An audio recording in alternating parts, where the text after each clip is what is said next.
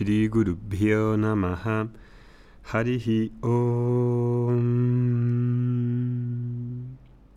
Namaste, buenos días. Aquí seguimos en estos momentos de aislamiento en los que uno tiene más tiempo para pensar, para reflexionar y ver qué cosas son importantes en nuestra vida, sobre lo que nos está enseñando este virus, sobre nuestros miedos, sobre la interacción con la familia, las familias, sobre cómo es estar sin las condiciones normales, sobre el cambio de expectativas y de oportunidades que existen, ¿no?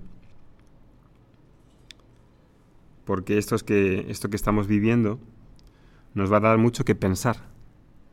No solamente es lidiar con la situación ahora, de lo más urgente del día a día, que también, y es lo más importante, pero todo esto que está sucediendo eh, va a dar para mucho rato que hablar, mucho que pensar y cambiar muchas cosas.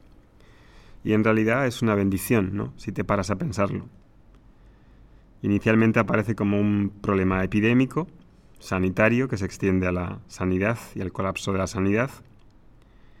Al mismo tiempo va a ser un problema mm, grande económico-financiero, que todavía no nos ha llegado al bolsillo, pero que nos va a llegar a todos y en realidad tiene de fondo temas más profundos que tienen que ver con la sociedad que tenemos, con los valores, con las expectativas que todos tenemos para vivir una vida feliz. Y eso vamos a tener que analizarlo y replantearlo individualmente y en conjunto. ¿Qué vida, qué tipo de vida quiero y qué queremos como sociedad? Y creo que estos días nos toca mucho esto, porque nos toca aquí sobre todo en España, que hay más personas. Ya tengo dos conocidos que están a punto de fallecer. Tengo también una alumna, Mariló, que nos ayuda un montón y en sus residencias que atiende ya van creo que más de cuarenta y pico eh, fallecidos, sobre todo viejecitos. Y cuando te enteras de todo esto, pues te conmueve más. Cada día vamos teniendo también nuevas noticias. Ayer los mercados rebotaron porque en la ciudad china de Wuhan se acabó el sitio y es una buena noticia si es que los chinos dicen la verdad, porque hace unos días también echaron del país al corresponsal del New York Times, del Washington Post y a otros americanos, con lo cual tampoco es una señal de que sea un país muy transparente, ¿verdad?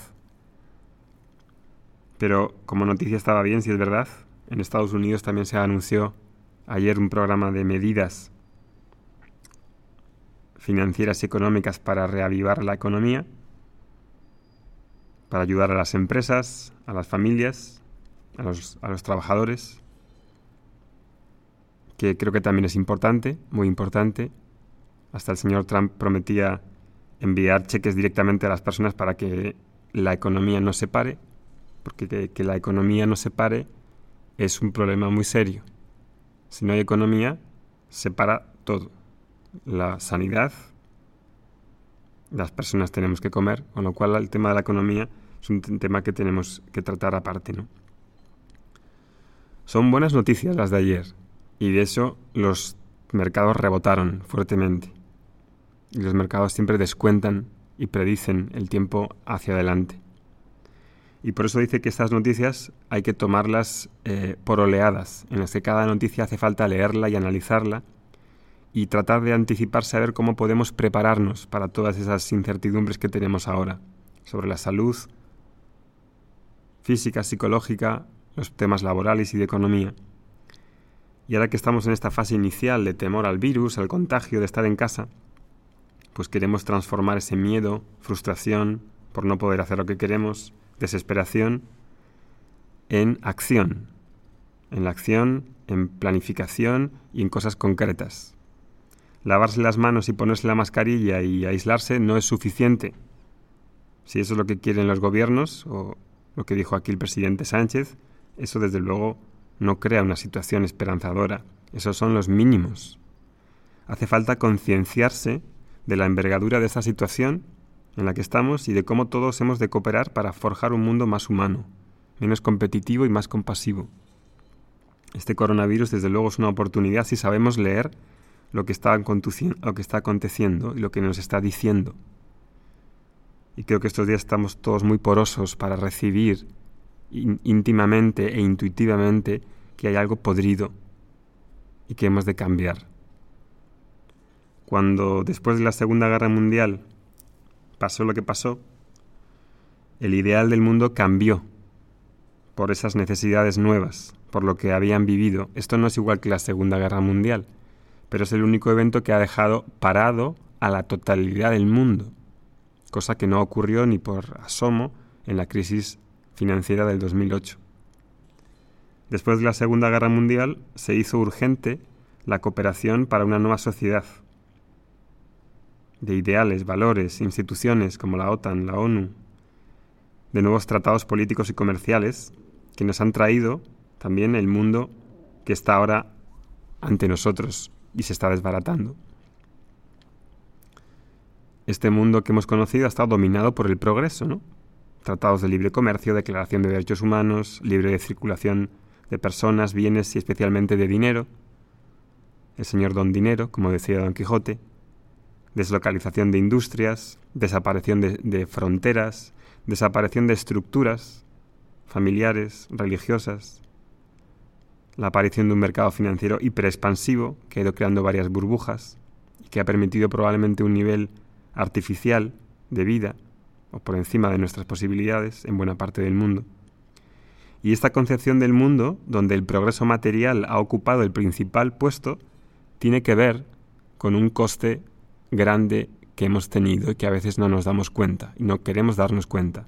Y tiene que ver con la pérdida de nuestra humanidad, con la pérdida de conectar genuinamente con el otro, de mirarle a la cara, de atender a nuestras necesidades reales, sí, también materiales obviamente, pero también morales y espirituales. de atender a nuestro aliento compasivo en vez de a este aliento ultracompetitivo. Tiene que ver con la pérdida también de las estructuras que daban cohesión a la familia, como la familia, que daban cohesión, perdón, a la sociedad, como la familia.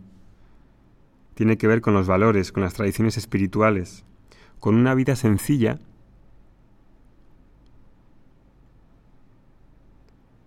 pero una vida sencilla con grandes ideales, con un pensamiento alto. Las mujeres y los hombres hemos de recuperar una nueva concepción del mundo ahora, más completa, que incorpore las visiones de las grandes civilizaciones.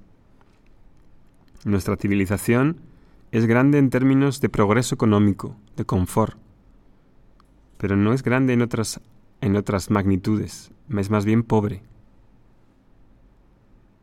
Cuando se ha reconstruido una civilización, una civilización admirable, siempre ha sido fijándose y trayendo elementos de la antigüedad, donde había, parece que había, mapas más claros de cómo debía ser una vida entera, íntegra, con formas de pensamiento elevado, donde predominaba el crecimiento interno, y no solo el dinero, el poder, el progreso o la ciencia. Eso también da para pensar, no está desconectado de nosotros, no es una especie de alucinación teórica, no. Las tradiciones como la griega, la védica o la cristiana cuando no se ha utilizado políticamente han traído mucho de bien al mundo.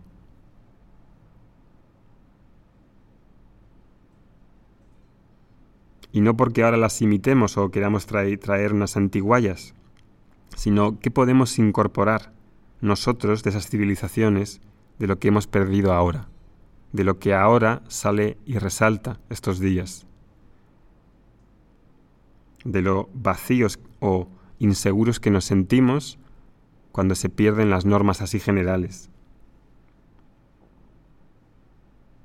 Las tradiciones superiores creo que han creado estilos de vida sencillos, pero con grandes valores y con conocimiento espiritual. Y ahora hemos construido una vida complejísima, complejísima psicológicamente, donde predomina el progreso por encima de todo y esa complejidad hace que se vuelva todo difícil. El coste de la vida es alto, tiene que trabajar mujer, hombre, para poder vivir en ese estilo de vida en una ciudad y todo se hace complejo, complejo. Quizás este coronavirus nos esté señalando esa complejidad. Y si tenemos esos ojos y si eso se puede sostener. Fijaros lo que dice Trump. Como se para la economía y tenemos que seguir aislados, nos envía cheques de mil dólares para que sigamos consumiendo, porque está está como, así está como pensada la sociedad. Tenemos que consumir y consumir, si no se desbloquea todo. También eso nos da que pensar un poco de cómo hacia dónde queremos ir.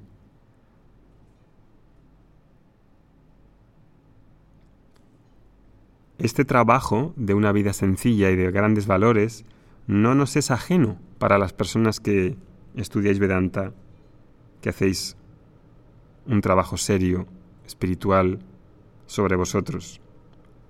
Ahora tiene más sentido todo eso, aquello que hemos ido pavimentando para poder enfrentarse a este tipo de solución de estas situaciones. Quizá haya muchos que no mm, saben acceder a los recursos necesarios, a ese conocimiento, a un estilo de vida. Y por eso te pido que quizás si valoras esto, lo compartas con las personas que crean que pueden recibir esa visión, esta visión a través de los podcasts. Ahí cada uno de nosotros ha de ser ahora un faro de luz, en su casa, en su familia, en su trabajo, el mundo necesita ahora líderes que traigan luz, calma, discernimiento para poder reconstruir la sociedad con acciones constructivas en vez de miedo o de pasividad. Hace falta tirar muchos muros y muchas creencias que nos atan el corazón y que hacen la vida más complicada.